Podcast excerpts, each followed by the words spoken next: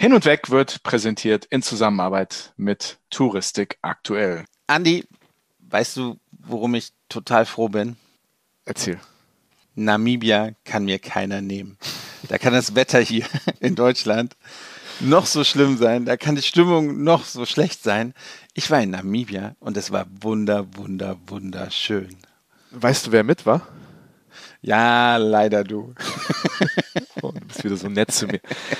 Ich weiß, ohne mich wäre das nur halb so schön gewesen. Und das kann mir auch keiner nehmen. Ähm, ja, fantastische Reise. Ich bin irgendwie noch gar nicht richtig angekommen. Wir sind einige Tage zurück. Wir haben einiges gemacht seither. Wir haben auch richtig gearbeitet, sag ich mal. Kann man sagen, wir haben gearbeitet. Das, das war Arbeit. Wochenendsarbeit sogar. Genau. Denn wir sind in Frankfurt gelandet und haben uns innerhalb von zwei Stunden haben wir uns in den Zug gesetzt und sind Richtung Dresden gefahren. Denn da war die AER-Jahrestagung, die wir moderiert haben. Aber da reden wir gleich drüber. Aber wir sind aus einem Land, in dem eine relativ entspannte Corona-Stimmung herrscht, in der natürlich Beschränkungen bestehen, Maskenpflicht ähm, etc. etc.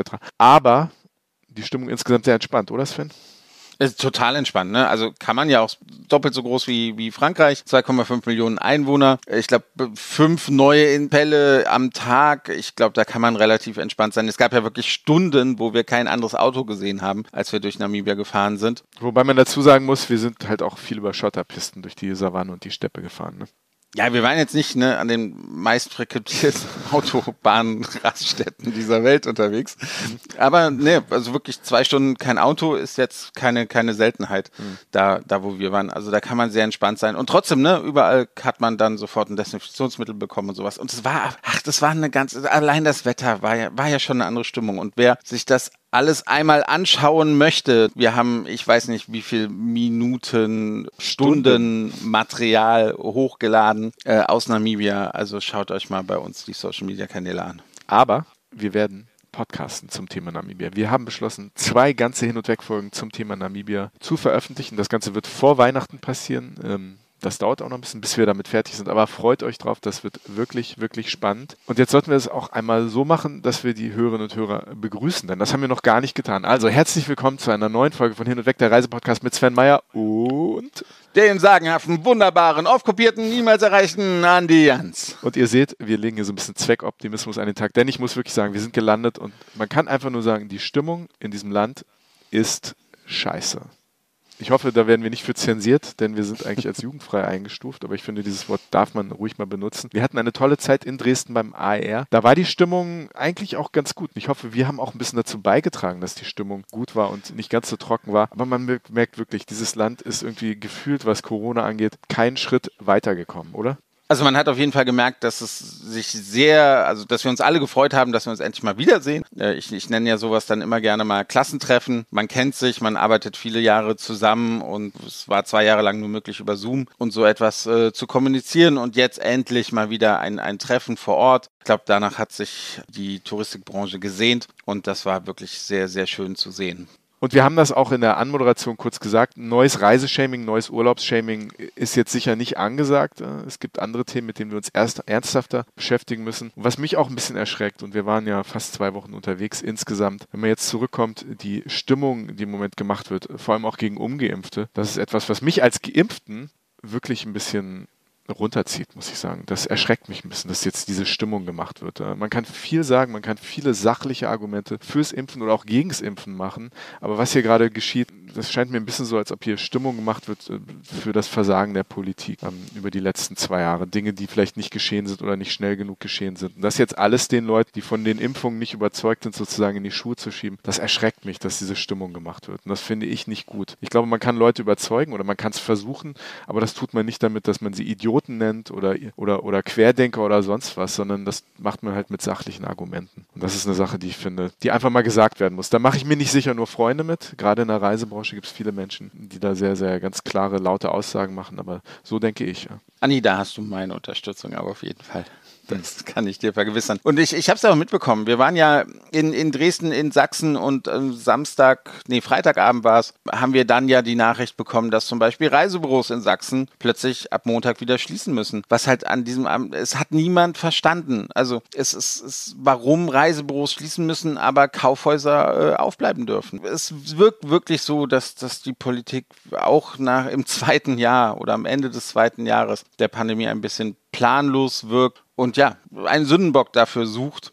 Und es ist schwer nachvollziehbar, auf jeden Fall. Vielleicht hoffen wir auf die neue Regierung, dass das sich ein wenig bessert und dass sie die Bevölkerung einfach mehr mitnehmen kann bei ihren Entscheidungen. Hm, ich glaube, die Gesellschaft spaltet sich und ich glaube, das ist nicht gut. Das ja. ist einfach nicht gut. Und ich glaube, ja. da kann jeder zu beitragen, ein bisschen, ein bisschen ähm, Gang rausnehmen aus dieser ganzen Debatte, die Tonalität ein bisschen zu verändern. Ich glaube, jetzt zu hetzen und, und den Finger zu zeigen, ist wenig sinnvoll. Damit, dass ja. man Leute beschimpft und Namen nennt, ist nichts erreicht. Und das überzeugt auch keinen, dann zur Impfung zu gehen. Ne? Hoffen wir, dass die TUI recht behält denn die sagt in diesen Tagen, dass Mitte 2022 alles wieder normal läuft. Mhm. Und so ein bisschen, bisschen bezweifle ich es. Ich, ich glaube, wir müssen mit dem Virus leben. Ich glaube, das müssen wir auch langsam realisieren, weil all diese Hoffnung, dass alles wieder normal wird, hatten wir auch schon letztes Jahr. Und ich glaube, was uns im Winter bevorsteht, das, das kann auch noch keiner abschätzen. Das ja. wird also sehr, sehr schwierig sein. Wir werden sehen. Nichtsdestotrotz, die Stimmung in Dresden war nicht so schlecht bei der AIA-Jahrestagung. Hat viel Spaß gemacht, wie du schon gesagt hast, alte und neue Gesichter zu sehen aus der Touristik. Und ja, wir hatten eine gute Zeit. Es wurden aber auch sehr ernste Themen besprochen. Wir haben das ganze Ding moderiert und heute ist es auch so, dass wir die Panel-Diskussion, das ist eine knapp einstündige Diskussion, die wir mit dem Vorstand des AR geführt haben, die stellen wir heute als Hin und Weg Folge online, denn das war wirklich interessant. Ja, es wurden die, über die Themen, die die Tourismusbranche gerade bewegt, wurde halt gesprochen und da haben wir wirklich auch ein paar sehr, sehr interessante Antworten bekommen und ja, Aussichten auch auf die Zukunft und wie man diesen Weg gemeinsam gestalten kann. Vielleicht, bevor wir ganz kurz nochmal auf, auf die Themen eingehen, denn wir sind ja gerade erst aus Namibia zurückgekommen. Es war aber schön, dass wir den Kasper da wieder gesehen haben. Mit dem waren wir in Namibia unterwegs und den haben wir dann gleich auch wieder auf der Jahrestagung getroffen. Und also ich, ich fasse mich ja jetzt, nachdem wir nicht so viel gereist sind in den letzten zwei Jahren, so ein bisschen muss ich mich auch kneifen, dass die Welt dann ja doch so klein ist, dass man innerhalb von zehn Stunden Flug irgendwie doch in einer völlig anderen Welt, auf einem völlig anderen Planeten ist. Und dann kommen wir zurück und dann treffen wir die Leute, mit denen wir gerade in Afrika unterwegs waren, treffen wir dann in Dresden wieder. Das ist irgendwie, irgendwie flasht mich das jetzt doch wieder. Ja, für die Zuhörerinnen und Zuhörer, ich bin, ich bin gerade in Berlin, weil ich hier noch einen, einen äh, geschäftlichen Termin heute habe und wir nehmen davor auf. Ich, ich kann auch sagen, ne, ich habe jetzt zwei Wochen mit euch verbracht, aber ich vermisse euch auch schon, ne? Ganz, ganz schlimm. Echt? Nein. Du hast das eben so halbwegs überzeugend rübergebracht, ne? Ach, Sven. Nein, es war eine wunderschöne Zeit, auch mit Kaspar. Viele liebe Grüße nochmal an Kaspar und vielen Dank nochmal für alles. Äh, auch ihn seht ihr natürlich auf unseren Social Media Kanälen sehr, sehr häufig. Den werdet ihr auch nochmal in unseren Namibia-Folgen hören und sehen. Ganz kurz noch vielleicht jetzt zu, zu der heutigen Folge. Was mich ganz besonders fasziniert hat, was ich ganz besonders spannend fand, war halt, dass im AER-Vorstand, das sind halt nicht nur Verbandsfuzis in Anführungsstrichen, sondern das sind Unternehmer. Menschen, die selbst unter dieser Krise gelitten haben. Die Katrin Angelstein mit ihrem Fairways-Büro hier in Hamburg, die Anna Fimbacher mit Ticket Easy aus Traunstein. Wir hatten den Ralf Wiemann, der selbst mit Erlebefernreisen einen erfolgreichen Reiseveranstalter leitet. Und das finde ich alles sehr spannend, dass, dass wir hier Verbandsfunktionäre haben, die selbst Unternehmer sind und die selbst aus ihrer eigenen Perspektive, aber auch aus Verbandssicht zu den Themen des Tages halt was sagen konnten. Wir wünschen euch viel Spaß beim Zuhören dieser wirklich sehr interessanten Diskussionsrunde. Los geht's nach Dresden. Hin und weg. Der Reisepodcast mit Sven Meyer und Andi Jans.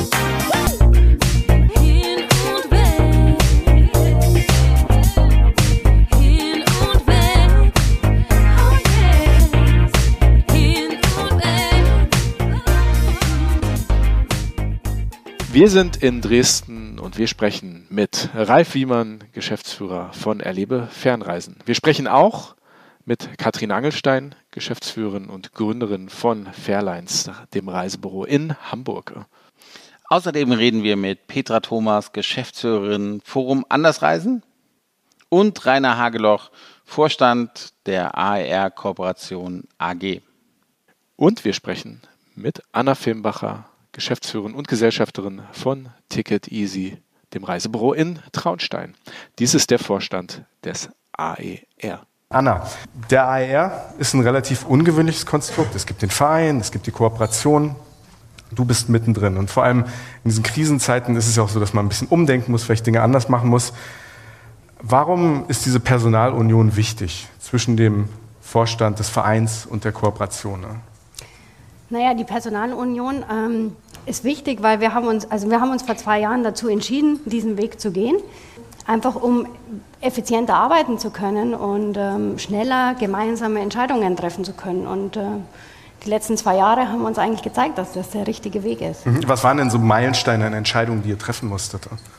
Naja, da gab es ja ziemlich, also es ging ja relativ rasant ähm, mhm. schon im, im, März dann los. Also wir haben uns ja erst im Januar dann unsere Tätigkeit begonnen.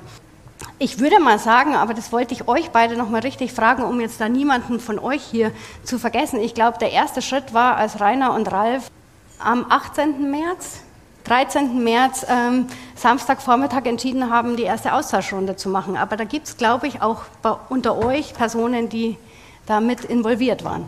Mhm. Und das war natürlich eine ganz schnelle Entscheidung, wo wir einfach auch dementsprechend schnell agieren konnten.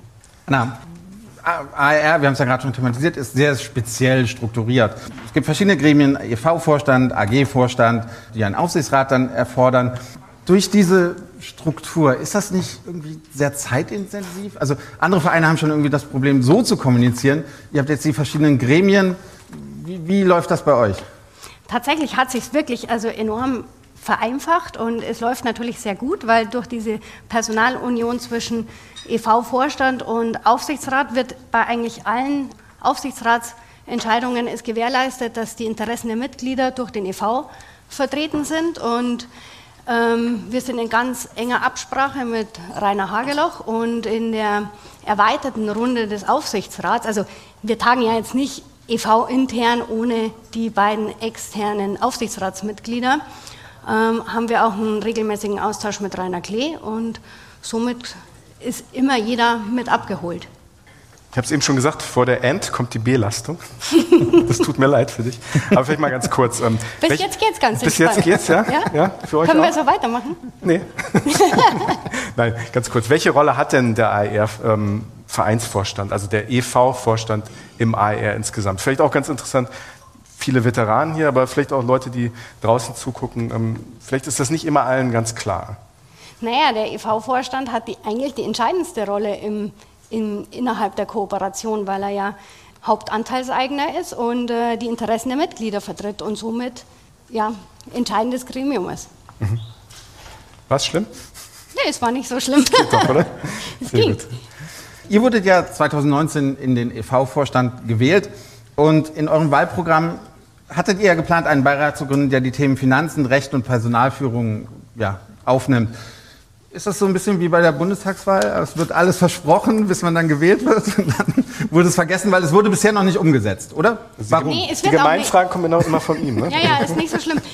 Ähm, tatsächlich, also es wird auch zukünftig nicht umgesetzt werden, weil wir, ähm, es hat sich ja gezeigt, dass genau diese wenigeren Gremien oder die Personalunion zwischen Aufsichtsrat und ähm, EV-Vorstand die Dinge vereinfacht haben. Und wir haben das im Ende 2019, dachten wir, wir müssten die Kompetenzen innerhalb des Aufsichtsrats erweitern. Das ist jetzt nicht mehr gegeben, weil wir haben die mit der Anna-Maria Miller, der Aufsichtsratsvorsitzenden, eine Fachanwältin für Handels- und Gesellschaftsrecht und wir haben die Heike Czalaun für Finanzen. Wir haben mich jetzt als Fachanwältin für Arbeitsrecht, vielleicht für Personalführung und ansonsten sind die Kompetenzen innerhalb des EV-Vorstands und ähm, Aufsichtsrat, also die unterschiedlichsten Kompetenzen vertreten. Deswegen besteht die Notwendigkeit eines Beirats eigentlich nicht mehr. Auch zukünftig nicht. Sehr gut. Dankeschön. Ja, Danke. Vielen Dank. Gerne.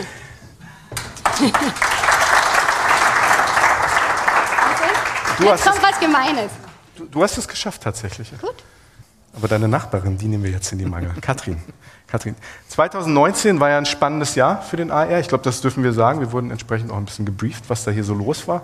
Klang sehr spannend zumindest. Da wurden fünf Leute in den Vorstand gewählt. Jetzt sind es nur noch vier. Ihr haltet zu viert im Moment die Stellung. Was habt ihr da personell geplant? Mehr Leute, mehr Debatten, mehr Diskussion oder wie sieht das aus? Wir haben ja gestern Abend auch so ein bisschen mitbekommen, wie man sich manchmal, wie so die Diskussionskultur ist, kann man ja auch sagen, es wurde gestern Abend ein bisschen darüber geredet, wie die Sitzordnung hier sein soll. Fanden, das wurde aber relativ gut und schnell gelöst. Aber wie sieht's aus? Was, was plant ihr da personell und wie wird sich das auf die Diskussionskultur im AER auswirken? Ja, also wir haben ja, also wir haben ja wirklich diesen für uns einerseits ähm, Moment gehabt, dass wir überhaupt erstmal gewählt wurden und eine Situation vorgefunden haben, die ähm, schwierig war in der Zeit. Und wir haben uns einfach sehr gefreut, dass wir Rainer stützen konnten und einfach das Rad nochmal umdrehen konnten. Wir wussten ja nicht, was vier Monate später passieren sollte. Wir hatten ja keine Ahnung.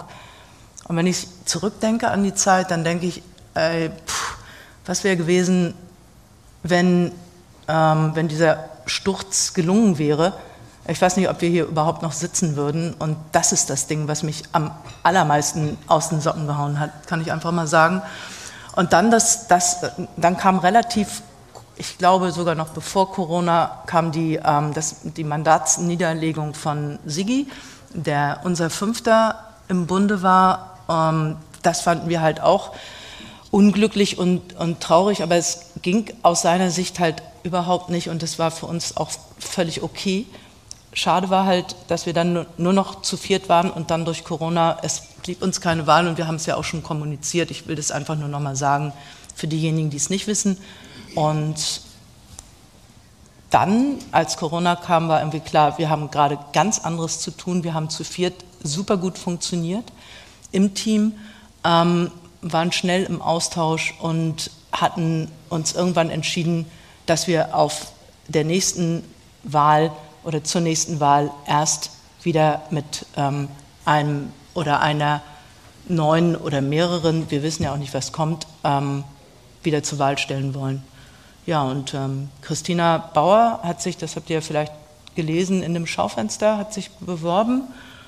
Und das fanden wir gut und da freuen wir uns drüber und wir können uns das erstmal so als Idee und von ihrer Herkunft her wunderbar vorstellen. Das war eine sehr schöne Antwort, das war eine sehr emotionale Antwort. Ich habe Rainer ein bisschen zugeguckt, das hat auch ihn mitgenommen, was, was du gesagt hast. Ist halt fast schwer, wieder. Den, ja, harte Frage, sorry. Ähm, du bist ja seit Anbeginn des ARs mit dabei. Du bist seit 2019 im Vorstand gewählt worden. Jetzt hatten wir zwei Jahre die Krise. Kann man da überhaupt normal erfolgreich arbeiten? Was wurde überhaupt gemacht? Oder ist man die ganze Zeit im Krisenmodus? Was sind die Erfolge, die in den letzten zwei Jahren ihr so ein bisschen vorweisen könnt? Und bist du zufrieden damit? Ähm, Drama, also ich kann es gar nicht anders sagen. Das war hochdramatisch. Ähm, ich persönlich habe gesundheitlich immens gelitten. Ähm, ja, es war einfach, ich, ich glaube, da spreche ich ich nehme es mal an, für uns alle, das war einfach eine Scheißzeit. Und wir sind, auch noch nicht, wir sind auch noch nicht wirklich raus, wenn man sich jetzt hier die Inzidenzen anguckt. Wir wissen, das, das geht weiter. Und es geht auch nicht nur um uns, es geht um die ganze Welt. Überall ähm, die Destination, es geht rauf, es geht runter, die Planbarkeit ist schlecht. Ähm, und trotzdem haben wir halt irgendwie gesagt, wir wollen da durchkommen, wir müssen da durchkommen. Ähm, und klar, die Überbrückungsgelder haben monetär am Ende dann doch geholfen, obwohl es am Anfang halt ein Riesenbeef war und nichts wirklich richtig geklappt hat und verstanden wurde durch die Politik. Ähm, und am Ende, ja, ohne das wäre es nicht gegangen und jetzt müssen, jetzt müssen wir gucken, wie es weitergeht und neue und weitere Ideen entwickeln. Ich will dich nicht so leicht da durchlassen. Was waren konkret die Erfolge vom AER, vom, vom Vorstand? Vom Vorstand. Ähm, ich glaube als allererstes, das, was Anna auch schon gesagt hat, diese, diese irrsinnig schnelle Reaktion auf, also jetzt retrospektiv wissen wir, was passiert ist mit der Pandemie und die, die, die, die Todesfälle, die es gegeben hat und auch immer noch gibt und all das. Aber in dem Moment, ähm, ich weiß noch, der 12. März war, glaube ich, ein Donnerstag. Wir haben den Geburtstag einer Kollegin gefeiert und irgendwie braute sich das zusammen. Und wenn ich jetzt höre, aber am 13. März wurde schon die erste ähm, sozusagen Krisen, Sitzung online geplant, dann ist das eine irrsinnig schnelle Reaktionszeit und auch die Begleitung fachlich durch, durch externe Leute, ähm, die immer wieder reingespielt werden in die wöchentlichen ähm, Donnerstagstermine. Äh, das hat uns, ich glaube, das, das hat uns viel geholfen und diese Solidarität in diesem, also ich glaube auch für uns alle mehr oder weniger neuen Online-Format, dass wir uns dann wenigstens online sehen konnten und feststellten, ja, ein Boot und so, aber das hilft. Das hilft auch zusammenzurücken in dem Moment und dieses Grauen äh, irgendwie zusammen auch durchzustehen hm. und nicht alleine zu sein. Das ist, glaube ich, eine Qualität gewesen. Ich hoffe, dass wir das auch ein bisschen transportieren konnten. Ja.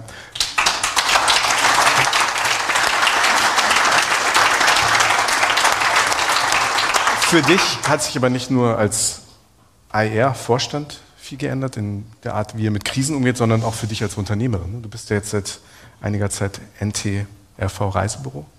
Und äh, Frage ist, seit wann machst du das? Wie sind deine Erfahrungen damit? Und wie ist das ja auch im AER, ne, wo es ja Reisebüro, also es gibt diese, diese Gruppe innerhalb des AER, aber es gibt auch Reisebüros, mit denen ja, zumindest wurde darüber geredet, ihr im Prinzip ja auch in Konkurrenz steht. Wie war diese Erfahrung für dich? Und seit mm. wann bist du NTRV? Ja, also Büro? die Erfahrung war für mich, ähm, ich war plötzlich, also ich hatte so Rückenschmerzen, dass ich geschrien habe, wenn ich ins Bett gegangen bin. Ich hatte so Rückenschmerzen und Nackenschmerzen, dass ich geschrien habe, wenn ich aufgestanden bin. Ähm, mich umzudrehen und nach einem Glas Wasser zu greifen, war Hölle. Ähm, diese Beschwerden bin ich los. Und äh, es, also ich will damit sagen, es ist eine riesen Entlastung für mich persönlich gewesen, ähm, dass wir ähm, uns diese Beteiligung mit ins Haus geholt haben. Und da bin ich irrsinnig dankbar für, weil es einfach jetzt ähm, auch für uns eine ganz neue Perspektive gibt. Ähm, ich wurde ja so anmoderiert, so als ich bin schon lange dabei. Ja, fossil praktisch, klar. Aber.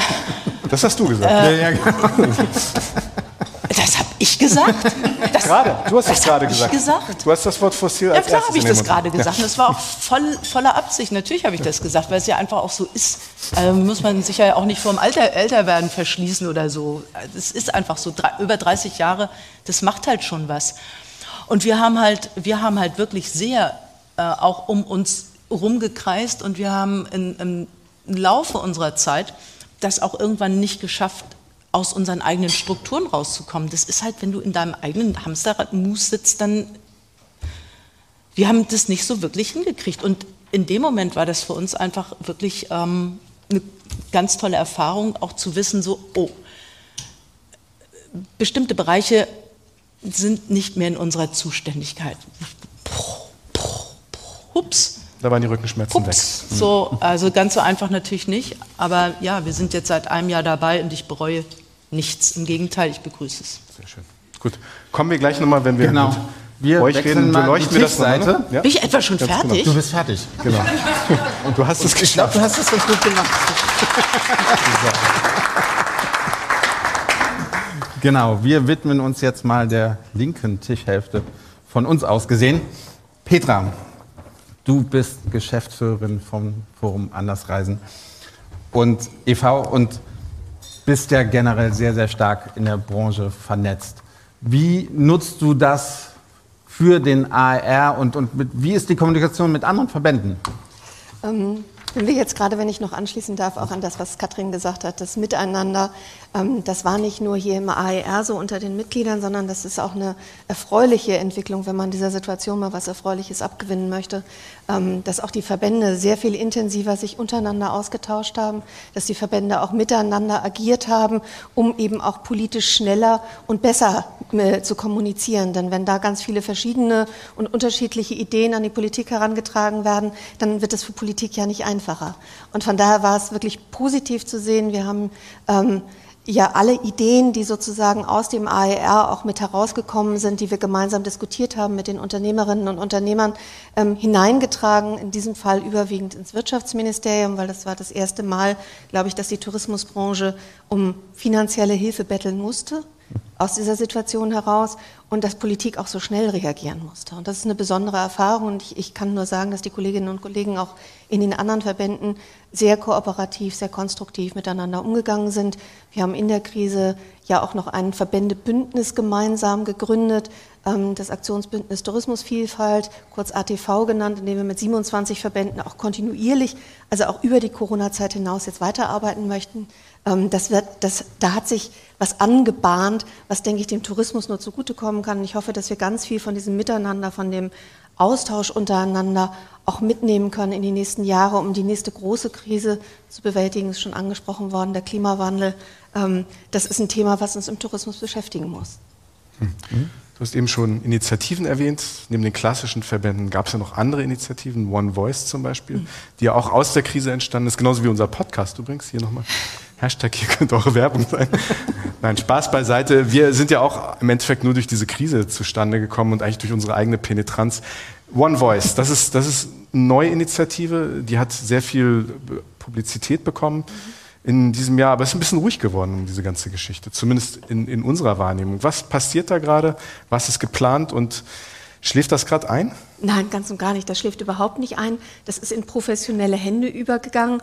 Aus dieser Erstinitiative, wo wir ja auch von Verbandsseite, von AER-Seite und mit vielen anderen Kollegen erstmal das in die Breite, in unsere eigenen Mitgliedschaften hineingetragen haben, ist es jetzt sozusagen übergegangen in eine Initiative, die sowohl ähm, von den Veranstaltern, die sich beteiligt haben, mitgetragen wird. Sie haben auch noch eine ähm, Presseunterstützung. Die FVW hat da ja eine ganz tolle Kooperation.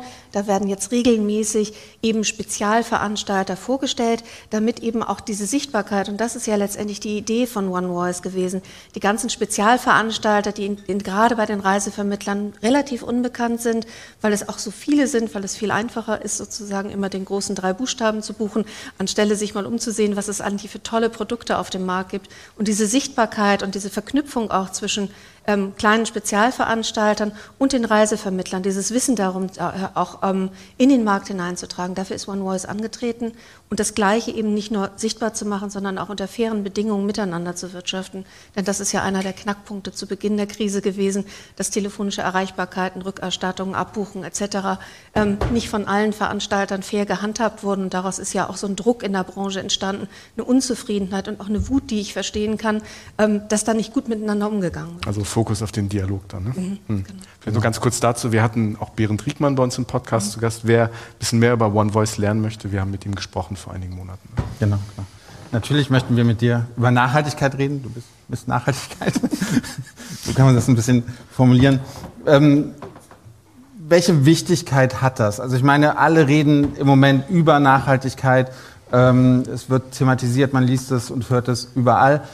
Wenn man allerdings dann an den Counter geht und, und die Reisebüros mal fragt, äh, ja, wie wird das denn gebucht? Spielt das irgendeine Rolle? Nö.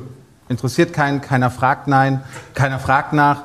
Ähm, da gibt es ja irgendwie so zwei verschiedene Wahrnehmungen. Ne? Wie, was, was können wir tun, um, um das Thema Nachhaltigkeit auch innerhalb des ARs noch so, so ein bisschen mehr Schub zu geben? Was, was ist da von eurer Seite geplant? Mhm. Ähm, also zum einen die erfreuliche Entwicklung ist ja, dass viele Menschen über Nachhaltigkeit reden. Das war vor vielen Jahren noch nicht der Fall. Also das hat sich in den letzten zehn Jahren wirklich vervielfacht.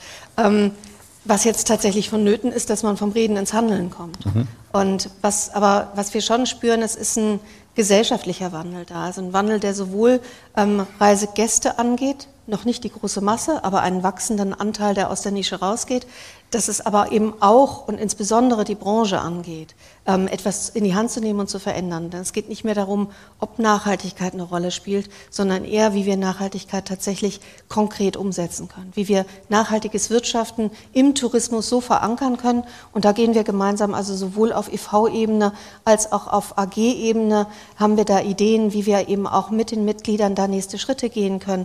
Geht darum, Pläne aufzustellen, was kann ich an meinem Unternehmen speziell verändern. Denn letztendlich wenn ich ganz ehrlich bin, ich verliere auch ein bisschen die Geduld. Ich mache das ja schon über 20 Jahre. Ähm, ich habe eigentlich gar keine Lust mehr zu warten, bis der letzte Gast von alleine auf die Idee kommt, eine nachhaltige Reise nachzufragen.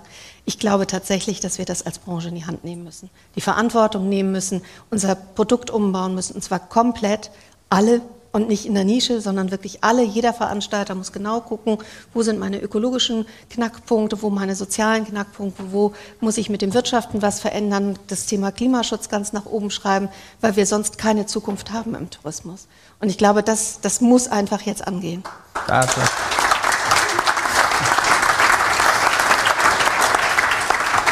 Also, also bist du gerade wirklich sehr froh, dass so viel darüber gesprochen wird und bist gerade sehr, sehr glücklich. Ja, es, äh, ich bin froh, dass darüber gesprochen wird, aber ich werde sehr schnell unfroh, wenn jetzt nicht auch was passiert. Also man sieht ja auch international, ich weiß nicht, ob, ob die, die internationale Klimakonferenz in Glasgow beobachtet habt, ähm, was da in, in, in Hinterzimmern immer wegdiskutiert wird. Aber der Tourismus war auch dort auf dem Panel mit einer großen internationalen Initiative, der Glasgow Declaration. Ähm, wo äh, die Tourismusunterzeichnenden sich verbindlich dazu committen, innerhalb der nächsten zehn Jahre um 50 Prozent die Emissionen zu verringern und bis 2050 spätestens tatsächlich zu einem neutralen, klimaneutralen Tourismus zu kommen. Und solche Pläne zu erarbeiten, damit müssen wir jetzt anfangen. Das ist nicht was, was man noch zehn Jahre aufschieben kann, sondern jetzt die ersten Schritte gehen, die ihm möglich sind und dann den großen Step machen, ähm, wenn, wenn tatsächlich dann ja die Welt versprochen hat, bis 2050 klimaneutral zu wirtschaften. Hoffen wir es. Ja. Vielen Dank, Petra. Dankeschön.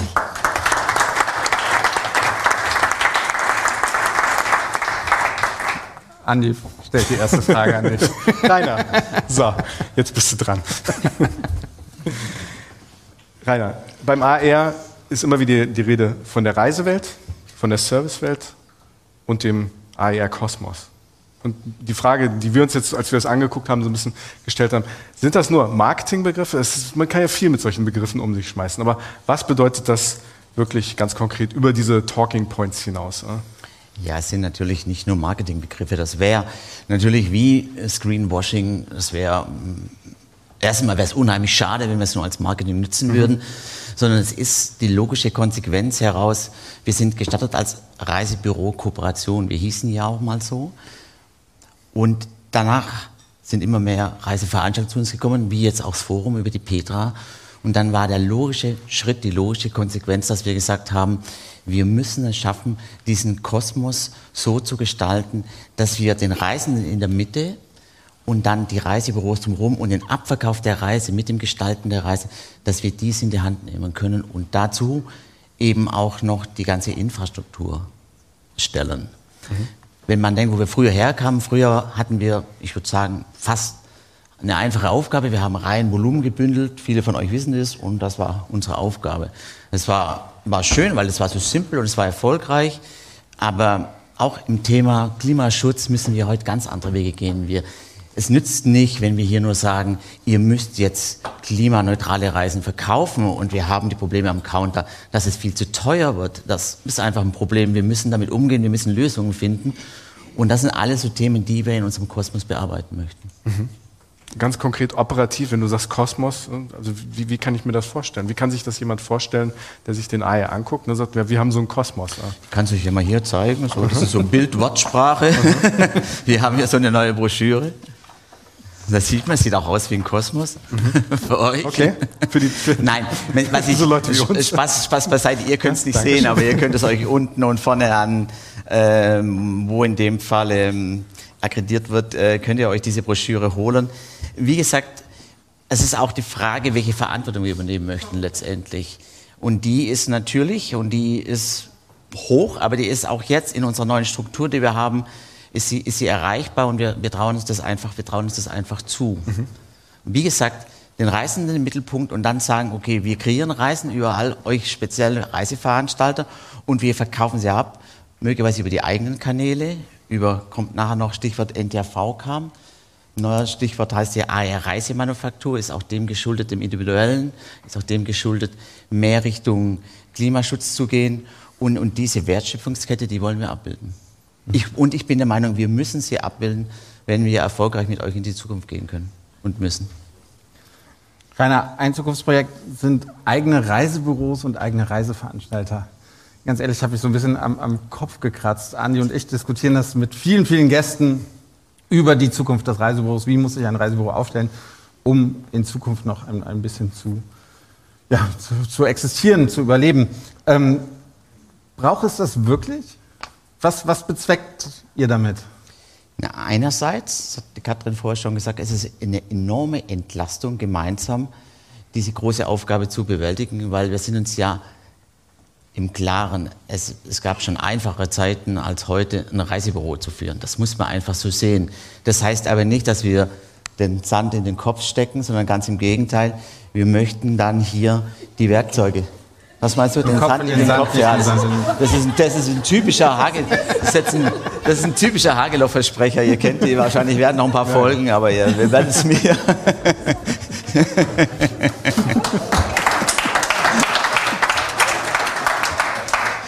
ja, also abgesehen von den Kopf in den Sand, so ja. ist es richtig. Es ist immer wichtig, einmal zu wiederholen, um den Fehler zu korrigieren. Ja.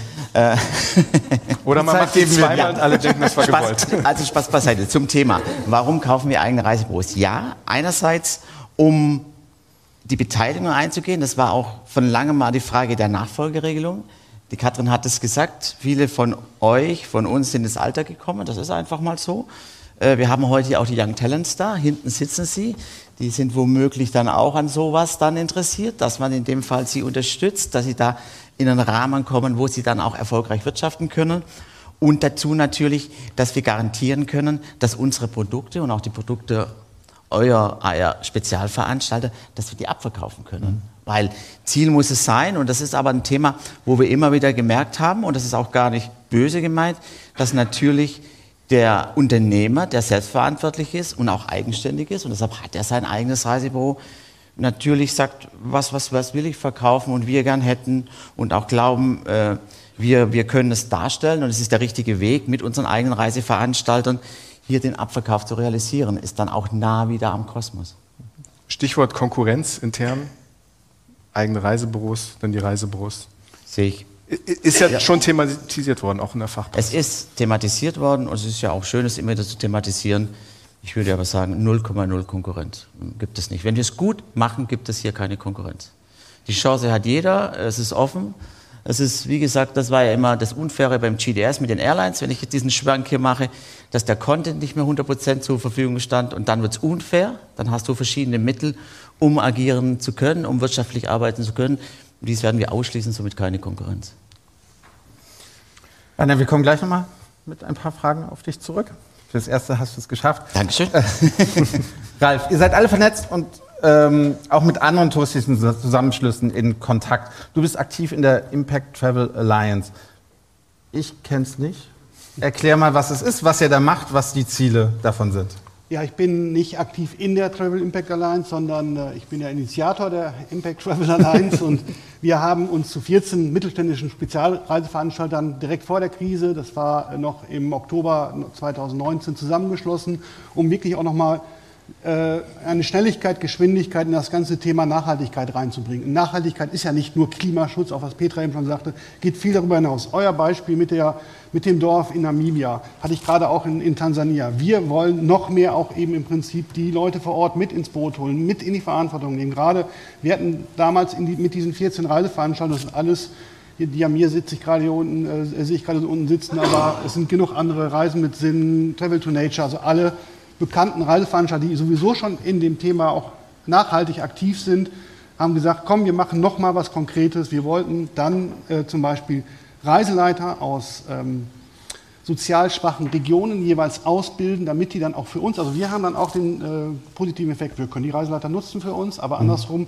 nehmen wir diese Reiseleiter aus den Slums, aus den benachteiligten Regionen raus und versuchen sie in eine bessere Ausbildung zu kommen. Also haben wir Nutzen, Nutzen in alle Richtungen. Das ist so ein erstes Ziel dieser Travel Impact Alliance gewesen. Es ist ein bisschen stockend gekommen äh, durch die Krise.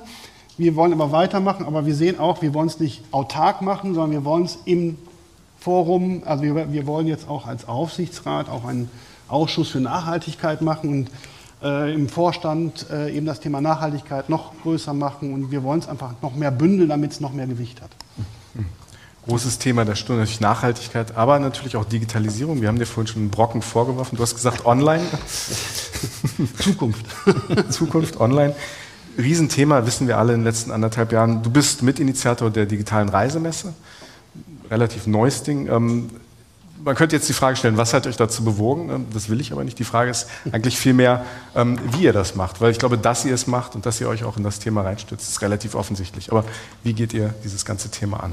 Digitale Reisemesse, digitale Veranstaltungen? Ja, wir haben ähm, da auch ähm, technische äh, Neuerungen genutzt. Alles das, was wir gelernt haben in der Krise, war nämlich zu, Dinge zu nutzen. Wer kannte Zoom, wer kannte Teams, wer kannte irgendwas vor der Krise? Haben wir gesagt, was ist das Beste für uns, was können wir da nutzen und daraus auch wirklich Veranstaltungen machen. Da bin ich dann im Austausch mit einem ähm, befreundeten Reiseveranstalter, die ja mir in dem Fall gekommen mit, mit Jörg. Wir haben dann überlegt, wie können wir das machen, wie können wir das umsetzen. Wir hatten dann am 11.04. mit zehn äh, Reiseveranstaltern ähm, 60 Vorträge erreicht, jetzt am 7.11. mit 23 Reiseveranstaltern äh, auch nochmal 60 Vorträge erreicht und insgesamt 30.000 Gäste, also 30.000 Besuche dieser äh, dieser Online-Vorträge erreicht. Wenn ich jetzt auf die CeBIT gehe oder auf die Freeze oder auf beide zusammen gehe, würde ich das niemals schaffen. Und das ist auch die Zukunft, glaube ich. Man kann bequem von zu Hause sich erstmal, wann immer auch man möchte, man muss nicht live dabei sein, man kann auch danach sich das angucken.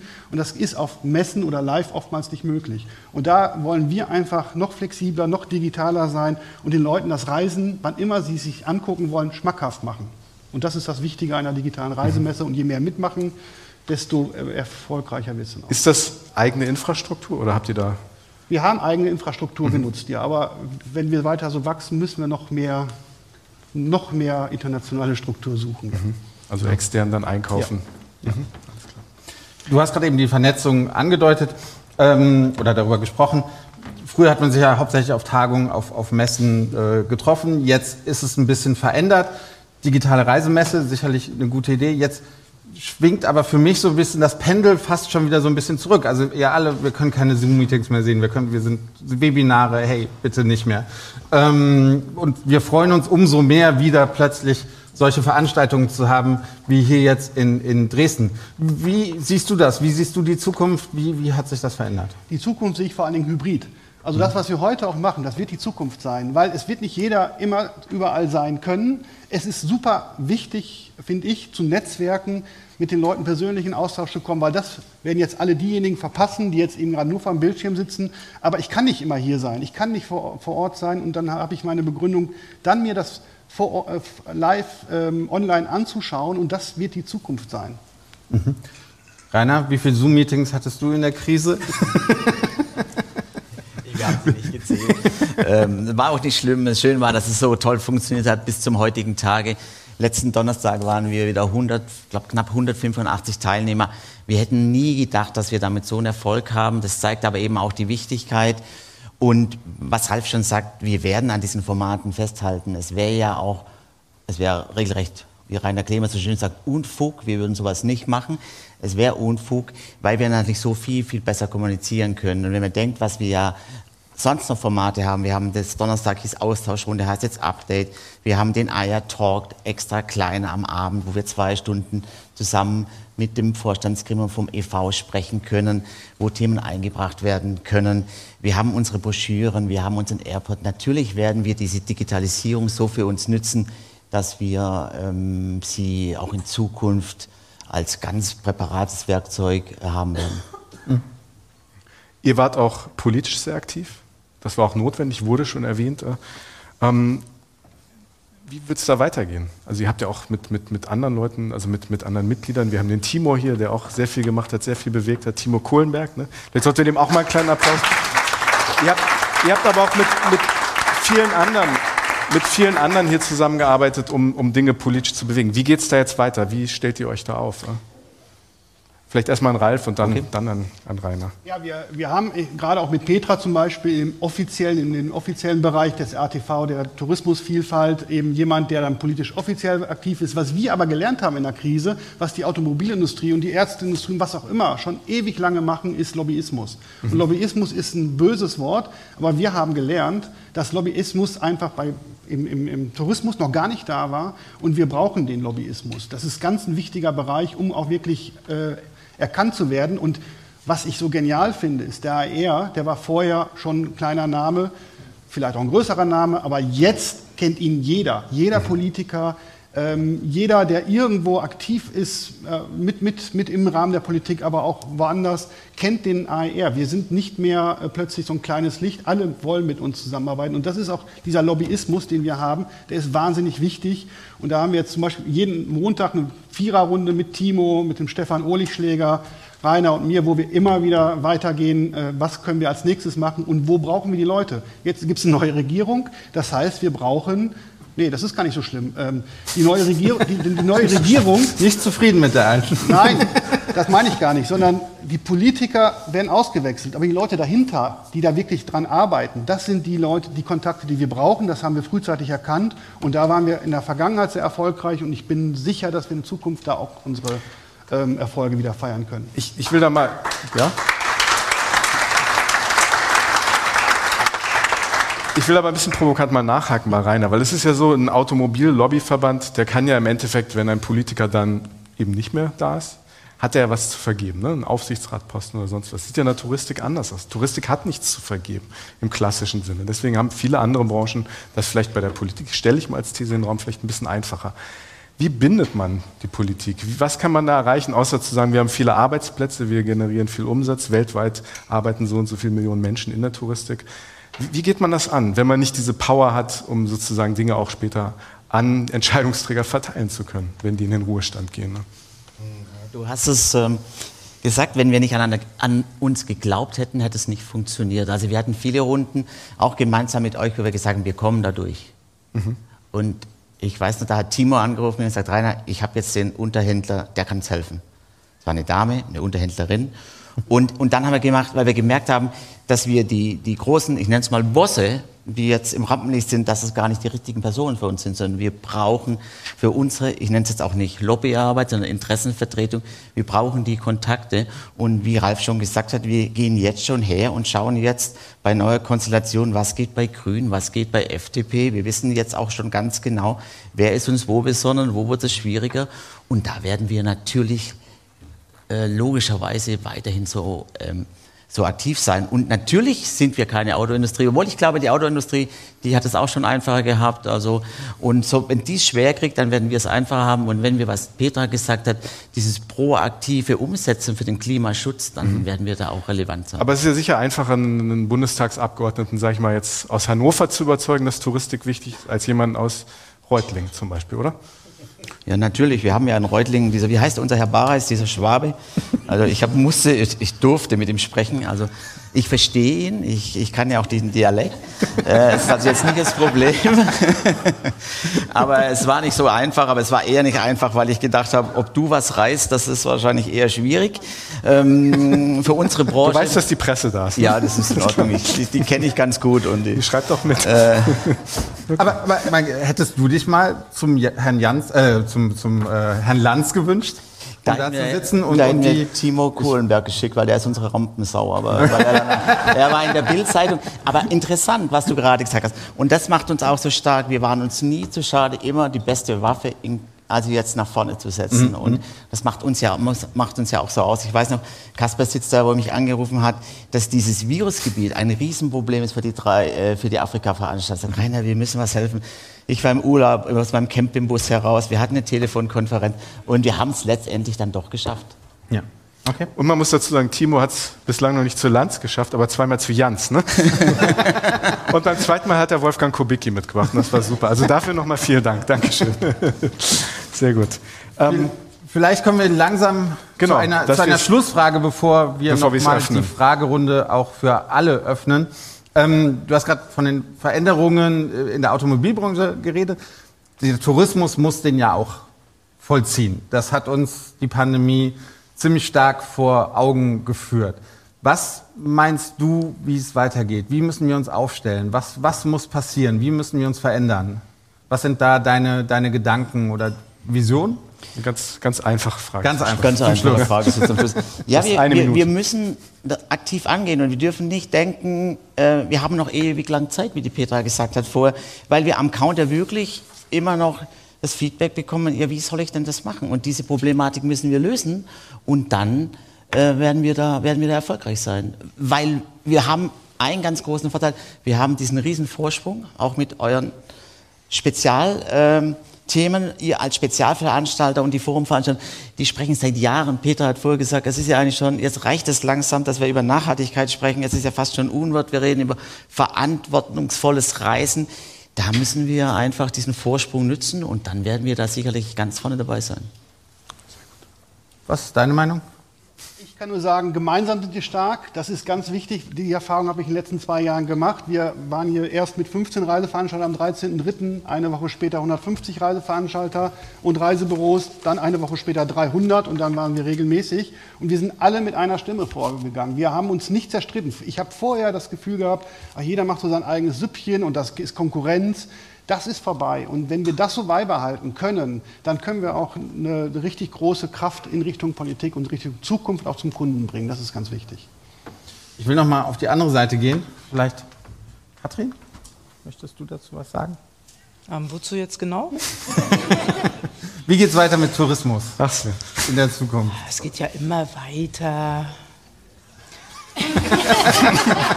naja, wie, wie geht es weiter? Also ganz konkret, also ja schon gesagt worden, ich arbeite dann im Reisebüro schon lange und da muss man schon mal an dem Beru Begriff schon mal rumpolieren. Also, ja, ihr äh, jungen Talente, ihr müsst es jetzt ja auch auf Englisch, ne? Young Talents, glaube ich.